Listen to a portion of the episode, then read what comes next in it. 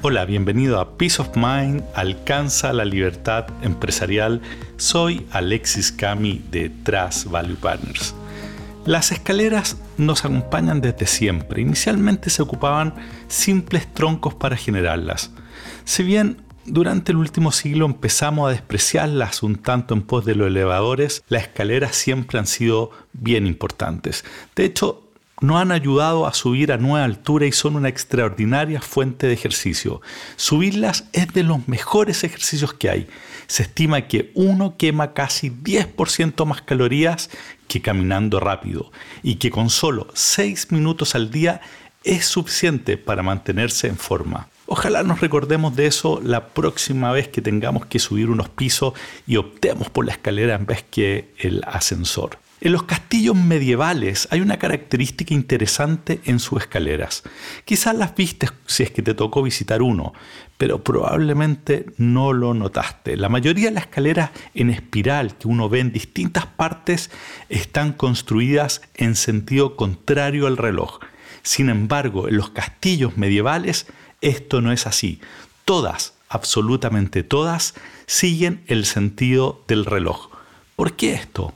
Por seguridad. Y una seguridad tan importante que si te hubiese tocado vivir en ese tiempo, hubieses agradecido mucho esa característica porque te podría haber cuidado o te podría haber salvado la vida. Esto ya que al tener el sentido del reloj, quienes estaban arriba defendiendo el castillo de un ataque podían sacar sus espadas con facilidad para enfrentar a los atacantes que venían subiendo.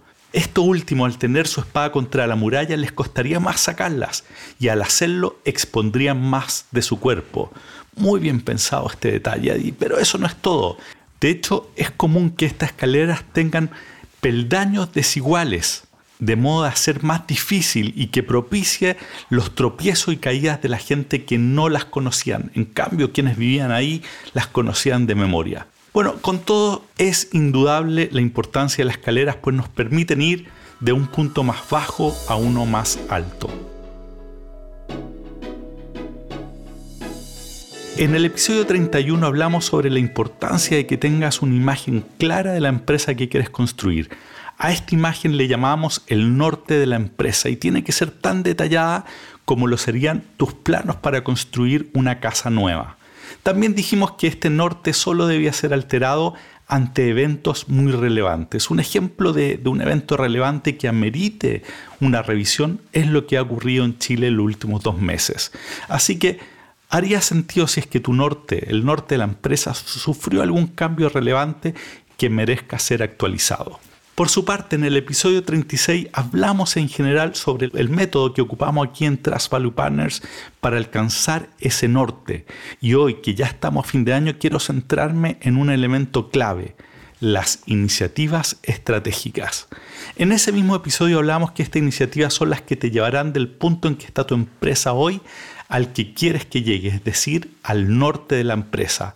Haciendo la analogía con lo que te comentaba al principio, las iniciativas son como los peldaños de la escalera que parten tu empresa tal como es hoy y te lleva al siguiente nivel progresivamente hasta alcanzar tu meta que es el norte que estableciste.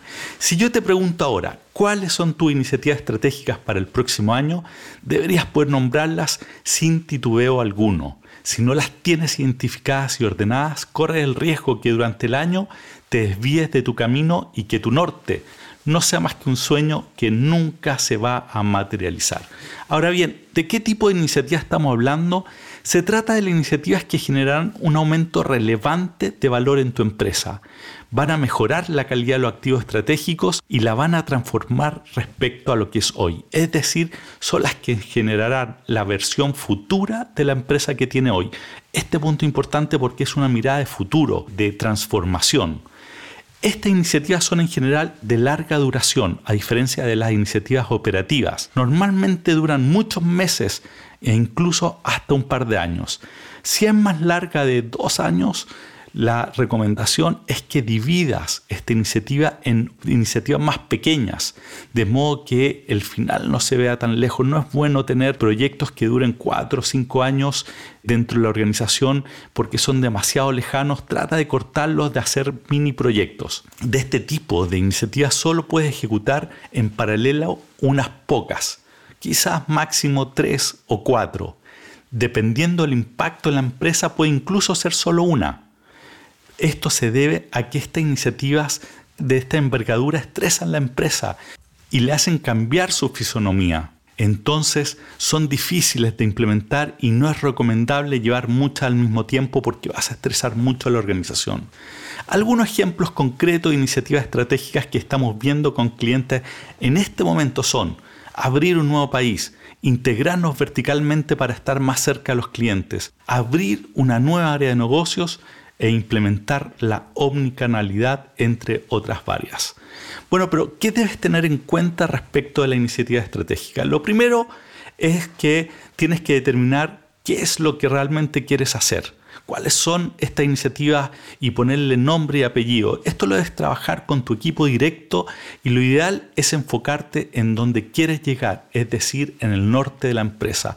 Quizás no tenga la respuesta ahora, pero para ello es siempre muy útil que le pidas ayuda a tu directorio o a asesores especializados, como podríamos ser nosotros, que te ayuden a ver desde fuera del bosque cuáles son las iniciativas que tienes que hacer. Un mastermind, como hablamos en el episodio 5, si no me equivoco, también es un buen lugar para discutir cuáles son esas iniciativas.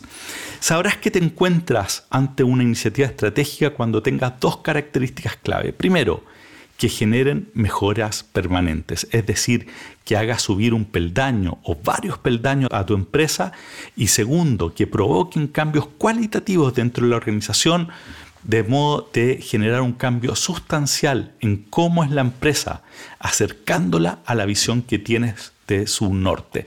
Después, ¿cómo las vas a eh, priorizar? Eso, bueno, tienes que clasificarlas en términos de cuál es el beneficio versus la inversión que tienen asociado para elegir cuáles son las tres, dos o una que vas a llevar a cabo durante el año. Lo segundo, tienes que diferenciar entre aquellas enfocadas en el cliente de las enfocadas en el frente interno. Y acá te hago una nota porque hay quienes son más puristas y llaman iniciativas estratégicas solo a aquellas que transforman la empresa de cara al cliente. Nosotros en Trust Partners, la verdad es que cualquier iniciativa que sea importante y que te haga hacer un cambio relevante en la empresa acercándote al norte, la consideramos como estratégica. Y en este sentido te recomiendo con mucha fuerza que siempre se esté trabajando en tu empresa en al menos una iniciativa que la transforme frente al cliente. Si no hay ninguna enfocada en cliente, entonces estás acelerando la fecha de expiración de la empresa.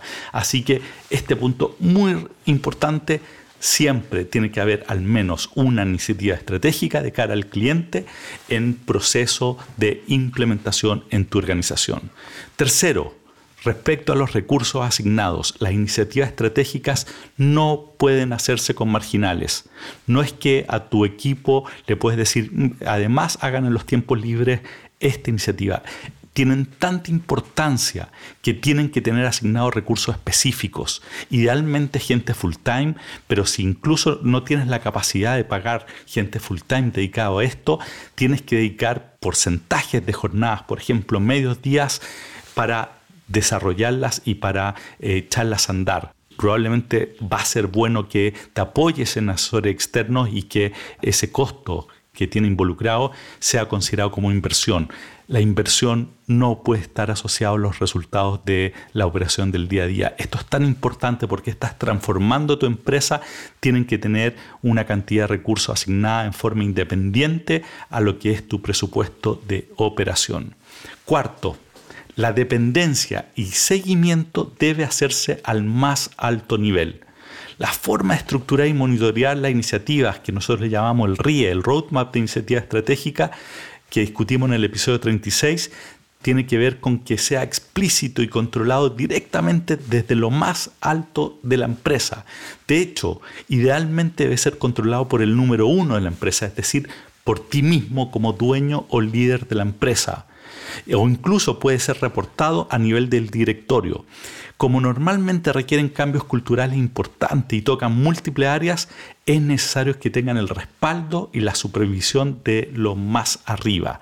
Este roadmap debe establecer con claridad para cada iniciativa al menos ¿Cuál es el nombre de la iniciativa que se está viendo? El resultado esperado, el cual debe ser posible evaluar a través de KPIs o de cumplimientos. ¿Cuál es la fecha de inicio? ¿Cuál es la fecha de término? Los principales hitos durante su desarrollo y los recursos asignados. Como te decía en este último punto, ojo que no pueden ser con marginales, sino que tiene que ser con recursos específicos. Para este control de este roadmap debes tener reuniones de seguimiento en donde se revise exclusivamente el avance y cumplimiento de los hitos de las iniciativas, los nudos con que se está encontrando el equipo y sobre todo lo que se espera lograr en los siguientes 30 días. Tienes que estar mirando hacia adelante, que te digan, esto es acá es donde vamos a avanzar, esto es lo que esperamos lograr para los próximos 30 días, estos son los problemas que tenemos que solucionar ese control tiene que estar en tu agenda en forma inamovible y no puede ser al final de una reunión de operación.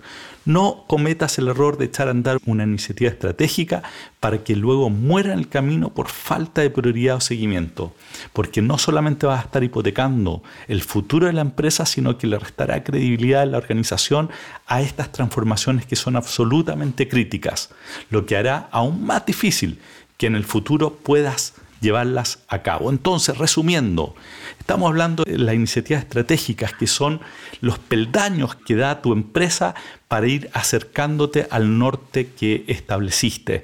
Son iniciativas que son gordas, tienen harto impacto dentro de la organización, provocan cambios que son permanentes y significativos.